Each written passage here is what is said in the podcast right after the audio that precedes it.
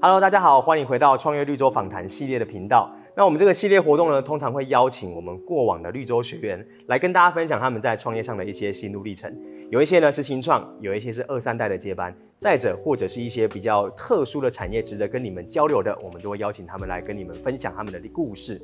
那今天呢，这一位我觉得很特别哦，就是我们常常在讲说，创业有时候要有一些使命感，要有一些愿景。但有些人又认为，创业不就是好好的啊，填饱肚子啊，然后赚赚钱就好了吗？那我觉得他们有标准答案。不过呢，通常有使命感，我觉得他会更能够去呃，就是冲击人，有产生共鸣，更吸引人。那今天呢，这一位他们是在做全素的这个生吐司。但其实啊，他当然要告诉我们，其实这个生吐司他不是为了做生吐司而创了这个业，而是他有一些理念想要跟更多人做分享。所以我觉得今天这一集，假设你也是呢，一样有一些理念想要给更多人知道的话，这集就不要错过了。所以现在呢，我们就来邀请今天的受访者是我们的绿洲第六期的子岭。Hello，Hello，大家好，我是来自台中精药实验所的共同创办人子岭。那我也是绿洲第五期的学员。子岭就是刚才有聊到说，就是你是有一个你的。一些理念想要去推广，那是不是跟大家简单呃分享一下，说就是金耀这个品牌，它大概经营了多久，以及为什么会想要创这个品牌？呃，金耀其实是在去年的三月就成立，嗯，对，但是我们呃真的开始认真经营，其实是大概在七八月的时候。对，那想要创立这个品牌初衷，其实是想要透过呃纯素的纯植物性的生吐司，来让更多人知道素食文化或者素食生活的美好。对，那这是。呃，可以总括我们品牌最最终的理念，一个核心就对，对一个核心理念。嗯、那我我蛮想问的，就是因为呃，其实我知道你过往其实曾经是啊职业军人，对，然后到退伍之后也有一些不管是在酒吧或者是一些发展上面的一些考量嘛，都有去尝试。那最终是为什么会从就是呃这个角度切进来来打 vegan 这一个理念？为什么会决定最终做这件事情？可不可以跟我们分享深一点？其实应该要先从我接触 vegan 开始，那是在呃二零二一年的二月吧。嗯，我那时候在军中就是放长假的时候，因为我原本是在外岛，然后回台湾放长假，我就在朋友介绍下，我到阳明山上一个有点像道场的地方嘛，在那边打工换宿。OK，然后就是同行的。朋友他也是介绍我认识在那边打工换书的其他小伙伴，然后其中有一个也是 vegan，我才开始说，哎，vegan 是什么？我就很好奇，然后他就开始告诉我，也是在他带我去吃 vegan 的美食以后，然后我真的去了解，才知道说，哎，为什么会有 vegan 这个东西？嗯，那所谓的 vegan，它其实就是一个在你的生活上面完全不使用任何动物性成分的一个生活的方式，就是 vegan，它不只是吃。甚至是食衣住行娱乐都是，嗯，那我也是，就是知道了 vegan 以后，我去了解，哎、欸，为什么？我才知道说，原来其实 vegan 是想要表达的是，我们在生活上面就是可以不使用动物性成分，也有更好的选择。那它最终其实就是达到环保跟健康的这个目的。也是因为这样了解了以后，我回来开始跟我的朋友分享以后，发现，哎、欸，为什么我的朋友都不知道？嗯。然后对素食的第一印象都在宗教素，对。可是其实已经不是这样了。嗯。然后我也发现到这个东西，它真的是对环境，或者说对我们自己健康，真的是有我自己有很深的感受到。嗯。就觉得说这个事情应该是要被大家知道的。所以你就开始想要去推广这件事。对，加上就是疫情时代来了嘛，嗯。我觉得这种东西应该要更加速被大家知道。刚好我那个伙伴他也想要做这个。所以我就决定，那我要专心投入，先跟他一起把这个东西让更多人知道。嗯，不知道刚刚观众有没有发现，就是他的眼睛在发亮，有吗？对，就是其实这个理念我觉得非常棒，是因为有时候一件事情，它如果是这么的正确，或者是说它是的确很有意义或价值性，那我们就想要透过某一些途径，可以让更多人知道。而你们刚好就是用所谓的生吐司。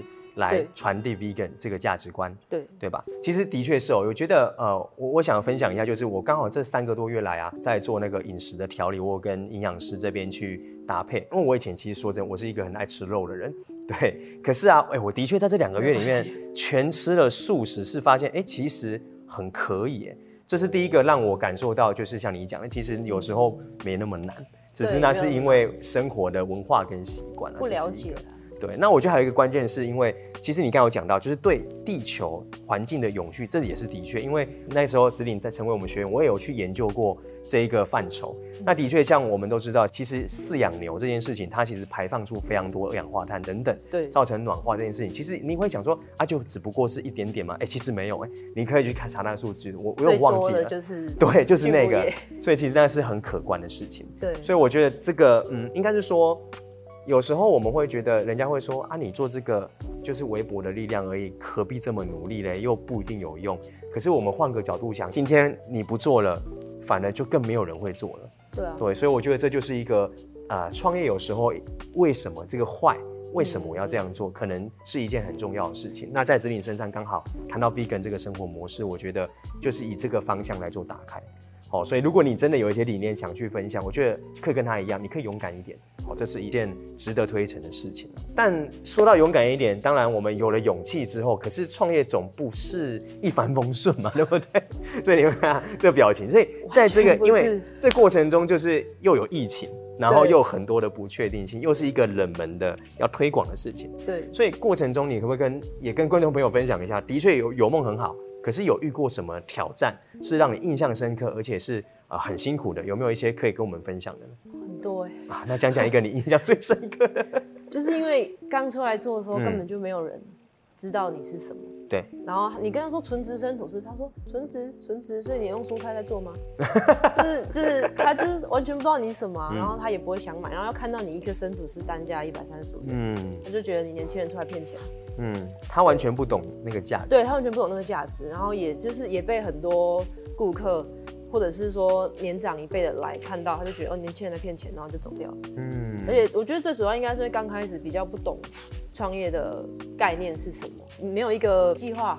然后你也不知道从何下手，嗯，就是你完全就是在迷雾中，然后你摸不到什么东西，就是很多的不确定性，对，很多不确定性，然后你也不知道该怎么踏出第一步，因为我是从零到一是最难的嘛，你就完全不知道怎么踏出第一步啊。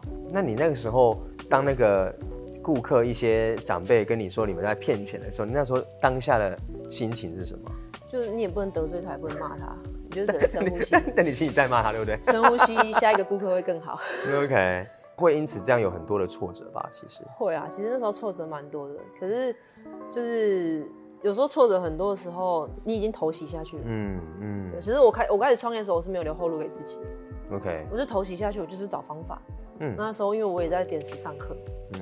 对，然后我自己也蛮蛮庆幸说，我来点石上课。然后有一个方向，然后加上因为那时候我不知道怎么做嘛，嗯，所以我就只有上课而已啊，所以我就只好把我上课的东西就拿来逐一做，就是对，就照着上课教的内容，然后你就，哎，老师这这礼拜给我什么功课，我就把我的直接套进去，然后我就知道，OK，好，那我下一步要怎么做？嗯，哇，既然这么快已经聊在这边的话，那我们只好把它继续聊下去了。但我特别说一下，的确，子岭当时候在课程上，因为其实他的公司他们的工作室是在台中，对，那其实我们这里在台南。他是每周自己开车通勤诶，说真的我，我我那时候看到这件事，我是非常感动的，因为我我们曾经自己也是啊、呃、南北跑去台北上课，当天来回，所以我是感受到一个创业者他对于自己事业想要解决的那个渴望啊。然后第二个是他当时候在课堂上的作业是很认真的在运用的。那我也想问问看，说在呃不管是绿洲的这个半年过程当中，以及呃最后到结束。这一整段绿洲，你觉得绿洲带给你最大的收获，或者是让你最大的一个帮助会是什么？收获我觉得很大的是就是嗯，开始会更自律，对，因为蛮重要的。我们我们绿洲就是强调嘛，嗯，就是创业者，你除了自律，就是除了基本，因为你自律是很重要的。我开始会更更自律，然后去做每一个功课，嗯，甚至是在功课以外的。然后就是除了按照功课去做以外，也开始更有那个架构，嗯，对创业的流程。虽然任何事情它都没有固定的 SOP 或流程，但是你可以至少你有一个，呃，好比我们讲书的目录好了，嗯，我有一个目录，我知道这个目录到哪里好，那接下来我要写什么？对，就是会有一个方向。嗯，对对，这是应该是蛮大的收获嘛，就是帮你去梳理这样子。对，那帮助的话，当然除了就是有认识。其他朋友，或者是说，哎、嗯，认识在这里认识一些，喂，就是一些人脉之类的。嗯，对。那还有就是毕业以后，我开始就是每一个想法我都会套用宇宙教的。嗯，这个我觉得很棒哎，就是后续的发酵。对，这是后续我拿回去的东西啊，我觉得。因为我印象那时候你有跟我分享说，你们在那个当时候学完整个，包括我们商业到品牌这一段，嗯，你可以分享那段故事吗？因为我印象深刻，就是你们去做了一个调整，那时候是什么样的做法或契机，你去做这件事情？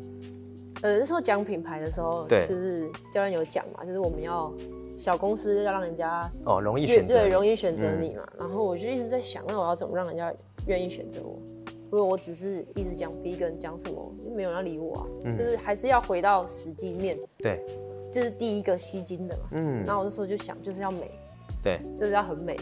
所以那时候一开始我们经营的 IG 其实没什么人，就算有网红来分享。嗯就是他带来的流量三百多个粉丝，但是订单是零，嗯，然后粉丝也不会马上就追踪你。后来我就在想，怎么样让人家一进来，一看到你的页面还不知道你是谁，他就会按追踪，那就只能把它弄得很漂亮。嗯，就是品牌的整个视觉先做调整。对，对，所以我们就把我们的就是以前的图片、IG 什么都砍掉，然后包装也砍掉，就是直接全部重来。嗯。这也是要花很大的决心，其实呃，蛮大的决心的。而且我记得你还要找人家来拍照啊，重新把你们的调性重新定调，这样。对，但是因为那时候没什么钱，所以其实那时候照片大部分都是我们自己拍的。哇，也是有这个 sense 跟美感，这也是很重要的。就是就是也是看，就是看很多书，然后去研究，真的是花很多时间的。其实那时候我有问过教练嘛，我们创业就是创业者很忙。可是我不可能每个事情都做，但是我也不可能每个事情都交代下面的人去做，嗯、就是你一定要自己去了解嘛。那时候教练也有跟我分享，就是我必须先了解，对，我知道怎么做了以后，我才可以让其他人去做。嗯，对，所以我们就是变成说，我每件事情都是我们自己先花时间去了解。嗯，我觉得你刚才讲到一个很核心的点呢，就是我们想推陈的理念叫 vegan 嘛，那可能观众朋友你有你想要推陈的一些行业上的价值观。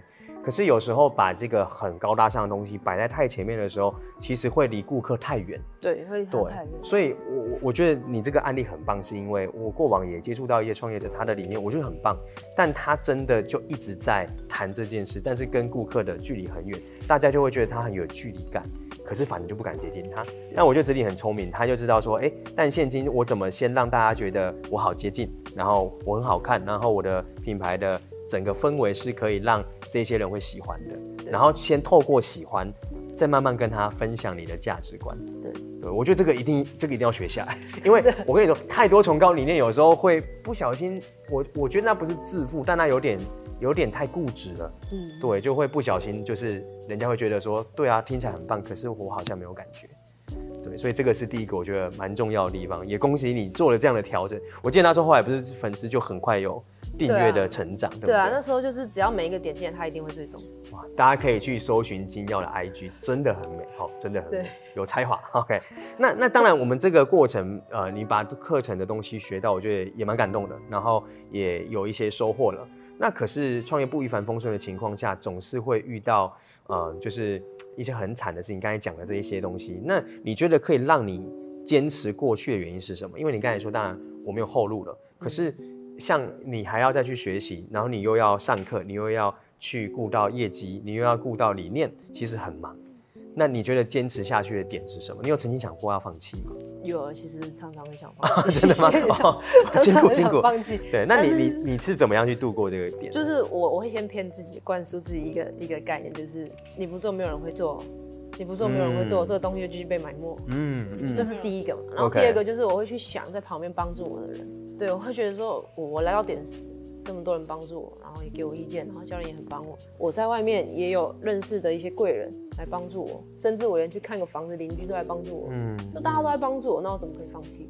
然后加上我的共同创办人，他也是很认真的。嗯，然后也知道说这个东西就是真的很值得被推广。它会让一个人生活更美好，或者说让我们的环境或健康都更好的东西，然后你就会知道说，这么多人在帮你，那你怎么敢放弃？嗯，那你放弃不就负了这些人了吗？等于是这个责任已经不是自己的事情。对对对，我就是就是一直这样告诉你。一个责任感这样。哇，我觉得自我催眠果然也是创业者必备的一个能力。对啊。但但你你讲这个我很有感，就是因为呃，我们问问了一些伙伴，他们有人会说，第一个是我我的风险最高就这样子，所以我可以去承担。那我，我这算什么？他会去拼。那你刚才讲的就是呃，如果你不做，就没有人会做了。然后我觉得你刚才讲的这个是，那我可不可以接受这件事？假设不能接受，那我的确得坚持下去。第二个是可能因为这里也有共同创办的有伙伴，那之后可能又会有同小小伙伴们有同仁有团队，对，对对，那你需要照顾到你的客户，然后你的同仁、你的伙伴，嗯，创业者就是这样子，对，慢慢起来之后，你肩上的重担就越来越重，对对，可是你就是得坚持过去了。可我们也会越来越轻松，但其实越来越累。对，有时候你请了请了伙伴、请了员工，你会觉得更轻松，但其实会越来越累。嗯，心累不一样，对，对，不一样，心累的。那我我觉得还是得平衡报道一下，就是说困难，然后啊、为了营收啊，为了很多啊，就、压力等等的，其实甚至身体有时候也会呃会有一些状况发生，这都是肯定的。嗯、那我们还是要来聊聊好的地方啊，就是说。你看，你曾经要创业，应该也有朋友曾经跟你说，不要把自己搞得这么累吧？其实朋友身边所有人都叫我不要做。对啊，就说哦，这个会很难啊，很怎么样，对不对？都不要做，连家人、朋友，连我们家楼下管理员都叫我不要做，说我会失败。对，所以哎，可以各位听到了吗？所以你旁边人叫你不要做，很正常哦，不要觉得是你的问题。真的，大家都不要做。我们当初要做这件事，连父母都会跟你说，你不要闹了。对啊，哎，那时候很扯，我还记得，我印象超深刻。对，高雄的武庙，我不知道大家有没有听过。嗯，我去那边想说，哎，要不然就是求一下。有一次跟朋友去拜拜，我朋友叫我顺便求签。对，我签了，求完，然后他有一个解签的人嘛，嗯、我都还没拿给他，他就问我要问什么，我说创业，他说你年轻人不要创业，你一定会失败。我觉得庙公你这样责任很大。签了还没拿给他看，他就说我会失败，哎，那不是那不是神明讲的，那是他自己讲的，会气死了。对，所以这很正常。那我们就要来说一下，可是你看哦，那么多人叫我们不要创业，嗯、可是我们曾经看到这么多成功的创业者们，他们可能。却又这么乐在其中，这一定很奇怪嘛，对不对？所以我想要问问你啊，嗯、我们虽然知道被叫不要创业原因是可能风险，像我们刚才讲的那些，嗯、但你可不可以聊聊你自己在这一年多的时间，你自己退伍到你是终于从一个有稳定工作到你出来创业的过程，总是有一些好处或成就感或快乐的事情。那我觉得这可以让大家知道一下。那有没有什么是你比较成就感的事情？有，其实也蛮多的。嗯，就是呃，我记得印象最深刻的第一次吧，嗯，第一次就是遇到那时候我们还在汉口路的七楼摆摊，嗯、跟朋友的店面街头上摆摊的时候，就有一位顾客，他就是每天都来买，嗯、他第一次吃过以后，他就每天都来买，后来我就开始慢慢跟他聊天，对，然后他我才知道他不是素食者，他是荤食者，他只是在附近工作，嗯，但是他因为我们的东西真的很好吃，他开始去了解什么是 vegan，对。然后一直到现在，我们换一个店面，他都是我们的忠实顾客，这是我觉得我的第一个成就感。嗯嗯。嗯，第二个成就感当然就是呃，可以说是比较实际一点啦，就是你知道粉丝一直来，一直成长啊。OK。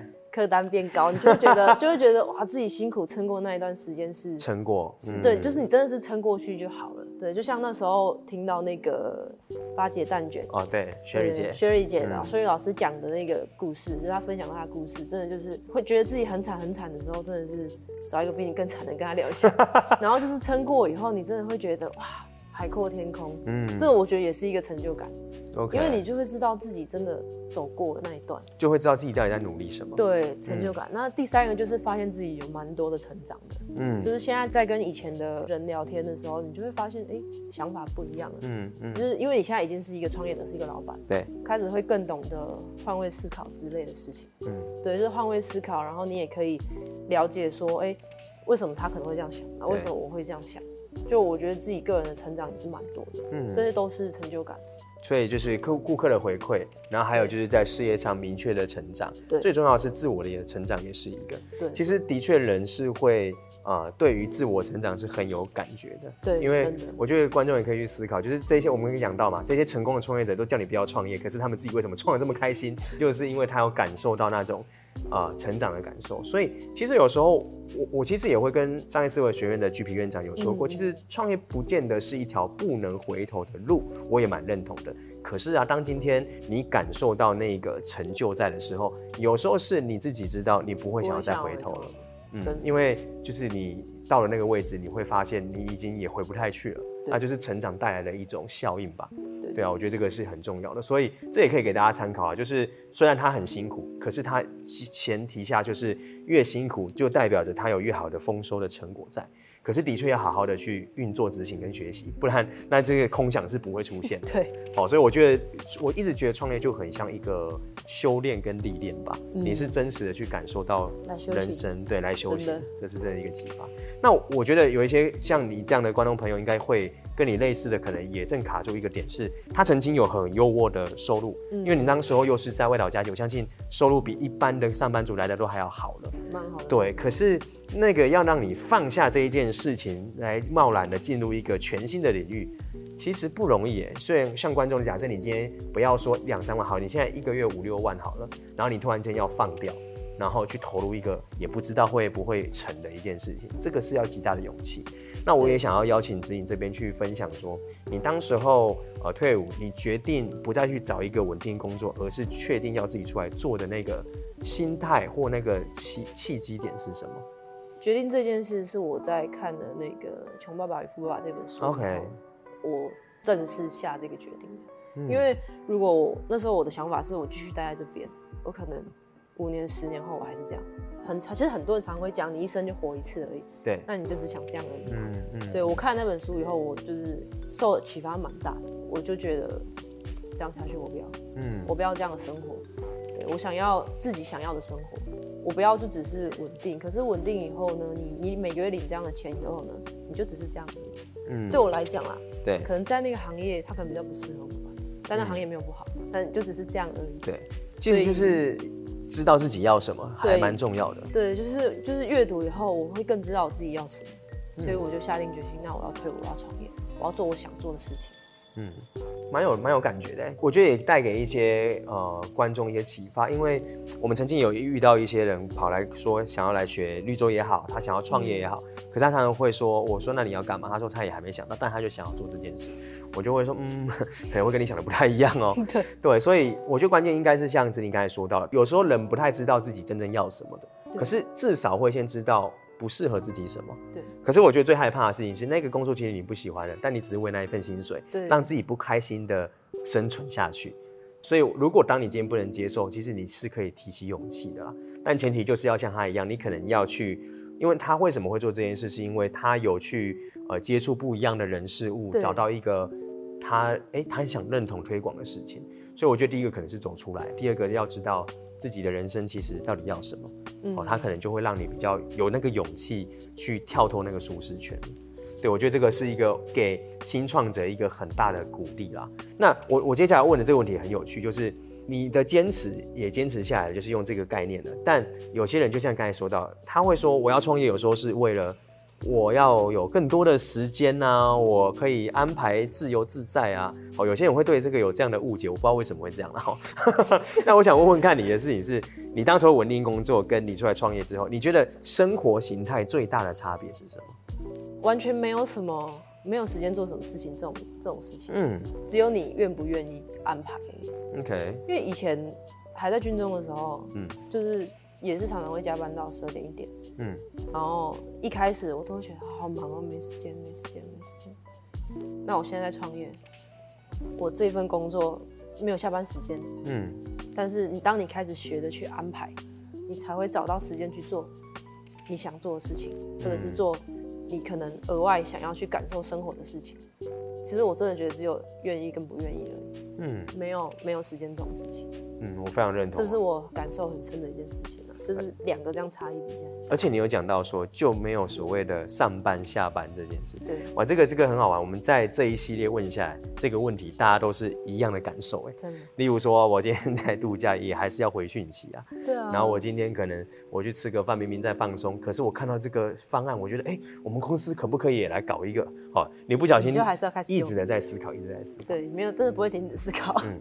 所以是不是其实应该这么说？你当你今天有一个很热爱的事情的时候，其实你就不会去计较我到底是不是在上班这件事。对，你反而应该是已经很热爱你的事业，对，就投入于其中了。真的。对，所以就是讲了刚才的利跟所谓的代价，但最终的结合，我觉得嗯，还是得去衡量说到底这是不是自己要的生活了。对。那我想问问子颖，那因为我知道你自己就还有在进修其他的专业，然后你又有你的本业嘛。然后你又不断的在营运公司，又要请人，又要有新的策略发展，对，压力应该也不小。不小。嗯，那你自己觉得你排除压力平衡的方式是什么？有两个。嗯，第一个是慢跑。哦，慢跑，good。对，因为我其实以前在军中就有习惯，下午就会去慢跑。嗯哼哼哼。对，因为我觉得慢跑的时候啊，就是运动的时候脑会分泌多巴胺嘛。嗯。多巴胺会让你感到的可能会思路比较清晰，然后你会你会感到可能心情会比较好。嗯，然后有时候慢跑慢跑完以后，我就会突然很想通很多想不通的事情。OK，对，那时候我就觉得哎、欸、很放松，因为我想通了。嗯，对，第一个是慢跑，那第二个是阅读。嗯，因为我觉得很重要是阅读吧，因为我觉得阅读真的是改变我很多。嗯嗯，对，因为看了书以后，你的想法跟你的逻辑都会更好。然后因为更好，你成长了，你又解决问题了，然后你就会感到放松。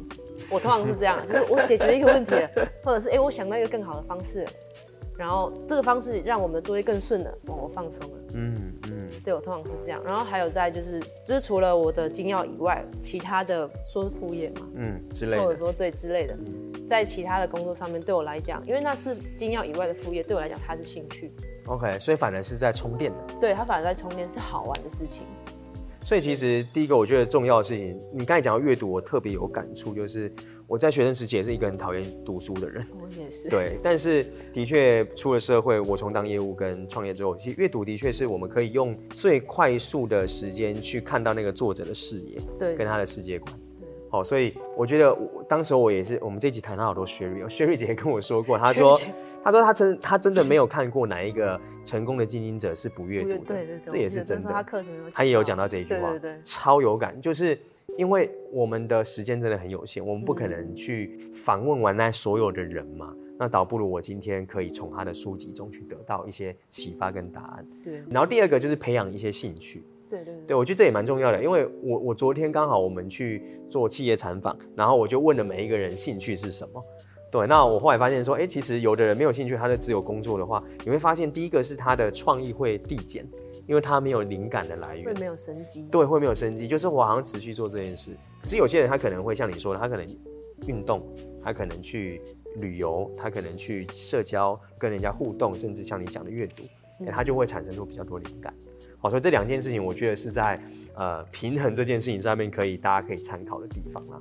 那最后我想要邀请子领，就是你可不可以帮我跟，就是假设今天观众他是呃正在呃安逸的工作中，但他其实有一个想法，很想要突破，但迟迟跨不出去的这种人。或者是他现在是刚创业，正还在跟你一样过往我们这样那么泥淖当中，虽然我们现在也还很辛苦啦，但是 至少那个时候他还没海阔天空的这种心情的人，有没有什么是你可以给他们一些鼓励或给他们一些建议的地方呢？嗯，呃，其实我觉得就是，如果你有想法，可是你只是一直放在脑中，那你的想法永远都不会，永远都不会成真。没错，你必须要踏出那一步。嗯，那在踏出的过程中，辛苦是一定的，可是只要撑过。真的是就好，真的是没有什么过不去的。嗯，对，就是坚持，坚持，然后找方法。这个失败了，那我没关系，我们坚持，然后我们再换个方法再试，一定会试到成功。嗯，只是坚持两个字很重要。嗯，其实呃，听到这边各位如果有看我们前面系列，都会发现说，其实创业家到后面都有一个本质，就是我们看起来好像都很乐观，可是其实我们也很现实的。对啊，对，就是要如果我们自己都很悲观，不相信自己了。就很难做到，所以坚持。对，就是要坚持。那到底为了什么而坚持？就是刚才他提到的，他当时我想要推成的这件事情的那个中心思想嘛。对，对，所以我觉得，如果你今天可能有经历跟子女过往一样的这样的经历的话，他也挺过去了。那希望也透过他的这个故事，也可以启发到观众朋友们，你应该也是可以做一样的事情，也可以让你走出来，去坚持下去，应该就会看到不错的成果了。但行动是最重要的，对不对？对，行动才是最重要的。Action。OK，行动加学习。那如果想学习的话，这边底下等下有留言有我们的官网，好啦，好，顺便对工工商一下第八集，要热烈邀请中。OK，好哦。那我最后也想要用这个时间呢、就是也想要请子领，是不是可以跟呃观众朋友去分享一下在金耀的一些呃，我觉得可以去推广一下，例如说呃你们在哪边，以及说你们接下来有没有什么样的一些计划活动，还是你们想要推广的想法，也都可以趁这时候也让观众更多认识你们一点，好了。好啊，好啊。嗯。呃，金曜的话，我们在台中西区。其实你只要到台中打“纯素生吐司”这样，你就会看到我们。嗯，对。那我们其实我们八月有两个非常大的活动。OK。第一个就是我们今年有入选的海货风市集，它每年都会在花莲寿丰乡台十七线一带的海滩上面办。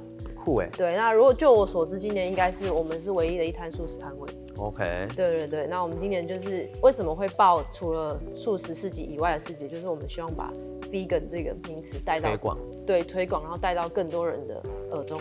嗯，对，应该这样讲。那、嗯、这是第一个，那它时间会在八月十三号到八月十七，哎，十六号。OK。也在花莲，那欢迎大家来找我们。那第二个大活动是我们在八月二十五号办了一个纯素烘焙的艺术展。OK，那这个艺术展的主题叫做“偏执艺术家”，植是植物的植。嗯，对，因为我们想要把纯素的烘焙产品当成一个艺术品。对对，那我们也邀请了台中的烘焙同业一起来做这个展览。那每一家烘焙同业都会出它的烘焙艺术品。OK，借此想要告诉各位，就是纯素烘焙的。其实它是可以是一个更好的选择，嗯，而且这是集结了这样子同业的力量，这是一件很棒的事情。在八月二十五号到九月三号，就在我们台中的店面。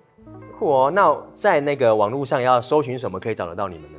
打纯素生吐司就可以找到我们。OK，那 IG 呢？IG 的要，IG 也是打纯素生吐司就可以找到我们。哇，抓的很精准哦，各位一定要去看。打肉纯素肉桂卷也可以找到我们。啊，对对对对，因为我们肉桂卷最近卖的很好。啊，好吃，快点，赶快 手刀插着，赶快去买。所以啊、呃，如果你今天是啊、呃，不管是素食主义者，或者你其实不是，但是你对于说这样的理念你蛮有兴趣的，甚至你也很认同。我真的蛮推荐你可以去认识金耀的，因为他们其实在这件事情上，我觉得他们是做的很细腻的，然后也很有想法，而且我觉得会邀请同业一起来把这一个理念一起拱大，是一件我觉得很无私的事情啊，也非常希望大家可以去支持他们。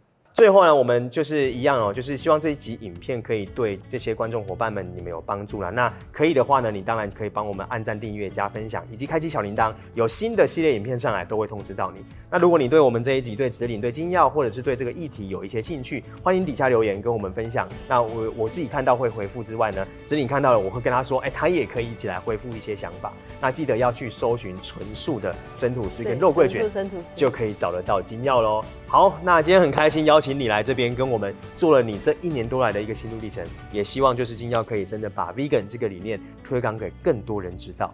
OK，那我们就跟我们的观众说声拜拜喽，拜拜谢谢。